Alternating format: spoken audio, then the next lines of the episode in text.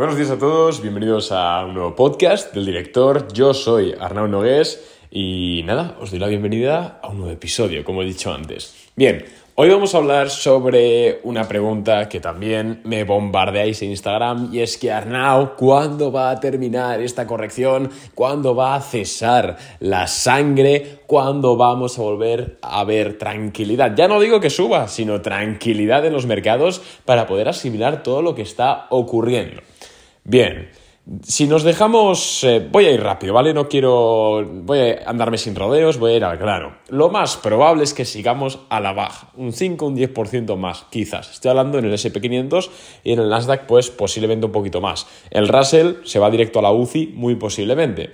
¿Por qué digo esto? Pues porque lo estoy atendiendo a nivel técnico. Pérdida de media es 200 sesiones, en los índices es mala señal. Es más, os voy a hacer un predict, voy a darme las de Nostradamus. Lo que va a ocurrir es que hoy vamos a abrir muy rojos, pero esta semana vamos a tener una especie de rebote. ¿Por qué? Porque esta semana son los resultados de muchas compañías enormes que pues no van a presentar nada malo. O sea, Microsoft no va a presentar mm, resultados malos, Apple tampoco, etc. Entonces, estas superempresas van a presentar resultados buenos y además el miércoles habla Powell en la Reserva Federal, perdón, se reúne en la Reserva Federal y luego tiene la rueda de prensa. Entonces ahí va a ser, como siempre ha sido Powell, un poquito más benevolente, laxo, bueno, va a dar un poquito de, eh, al menos previsiblemente obviamente, ¿no? Pero un poquito de más tranquilidad, un ambiente distendido. Ya sabéis que Powell, desde que está, no sé qué ocurre, pero el tío cada vez que hace una rueda de prensa, como que transmite que no es para tanto, que, que, está todo bajo control, que no pasa nada. Y los mercados, desde hace dos años hacia esta parte, desde la pandemia, vaya, han reaccionado siempre igual a las de las ruedas de prensa de Powell. Siempre abren rojo y cierran verde. Si no es un día antes, es el mismo día, pero es algo, es algo frecuente. Entonces, obviamente, salvo que diga alguna locura o se ponga a llorar en rueda de prensa, lo más probable es que veamos un rebote en los índices este, esta semana. Si os fijáis, si cogemos por ejemplo un gráfico del SP500 diario y ponemos la media de 200 sesiones y vamos a ver en qué ocasiones anteriores ha perdido esta media, podremos ver dos cosas. La primera es que es bastante poco frecuente que un índice como el SP500 pierda la media de 200 sesiones. Es algo grave que solo ocurre en episodios en los cuales la economía realmente se contrae. Por ejemplo, 2000, marzo de 2020 con el tema del COVID, 2018 con el tema de la subida de tipos de interés, 2016 eh, con la guerra comercial con China, bueno, en definitiva, este tipo de eventos. Y si nos fijamos, siempre o la mayoría de las ocasiones, obviamente, por ejemplo, en el COVID no, porque fue algo muy repentino, ¿no? Pero la mayoría de las ocasiones lo que ocurre es que el SP primero va bajando, corrige no sé qué, pierde la media de 200 sesiones y luego la recupera, como en los próximos cuatro días o así, hacen un pullback, la recupera y luego se hunde de nuevo. Entonces, previsiblemente, si tuviese que apostar por algo, mi apuesta es esa, que va a ocurrir exactamente algo similar.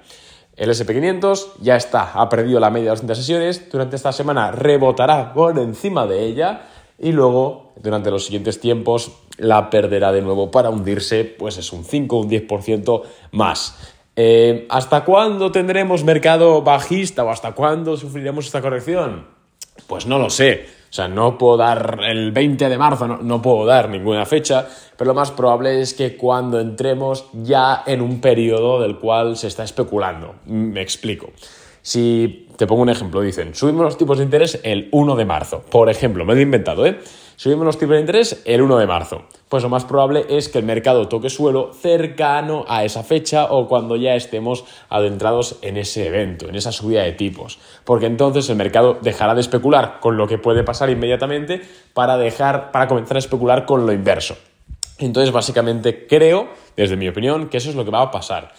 Em, si me dices, Arnau, tienes que apostar sí o sí, tienes 10.000 euros y si no los eh, tradeas, si no los inviertes esta semana, o perdón, estos, estos, estas semanas, te pegamos un tiro. Pues entonces yo lo que haría sería lo siguiente. Eh, lo que haría sería, compraría hoy, eh, que parece que viene bastante rojo el premercado, vendería como el jueves o así, cuando el mercado, en definitiva en el rebote, cuando recupere la media de 200 sesiones, y luego me pondría corto de nuevo para pues eh, aprovecharme de esa bajada. En Boring Capital, obviamente, pues tenemos los cimientos, están sufriendo, tampoco hay, tampoco hay más. O sea, quiero decir, cuando el SP500 corrige un 10%, el Nasdaq un 15%, es raro que algún gestor tenga una posición en ganancias. O sea, esto es así, tampoco hay que martirizarse. Quiero decir, Amazon ha perdido un 11% en los últimos 7 días. Es normal que tu portafolio se haya visto recortado, porque así son las correcciones, ¿sabes? Cuando todo sube, pues ganas mucho dinero, pero cuando baja, pues hay que apechugar. O sea, luego lo importante son las rentabilidades medias a lo largo de los años. Pero, pero es eso, por eso en Boring Capital desde el viernes lo anunciamos, pero a partir de hoy, que entra en vigor, vamos a empezar a lanzar ideas de inversión a los clientes también en corto, es decir, a apostar entre comillas a que una acción... Pero bueno, esto simplemente es una opción que hemos activado, por así decirlo. O sea, no es como que todas las ideas que vamos a lanzar sean ahora en corto o bueno, simplemente es un aviso a los clientes de que pues si no tenían la posibilidad de operar en corto en su broker, que la vayan activando para, porque pues podemos hacer algún tipo de... podemos incurrir en esta operativa. Sin más, tampoco mucho más que decir. A ver, compraría el DIP ahora mismo como un loco. Empresas que han perdido un 50%, 60% del valor. Incluso Amazon, que creo que está un 20% por debajo de máximos. Apple, etc.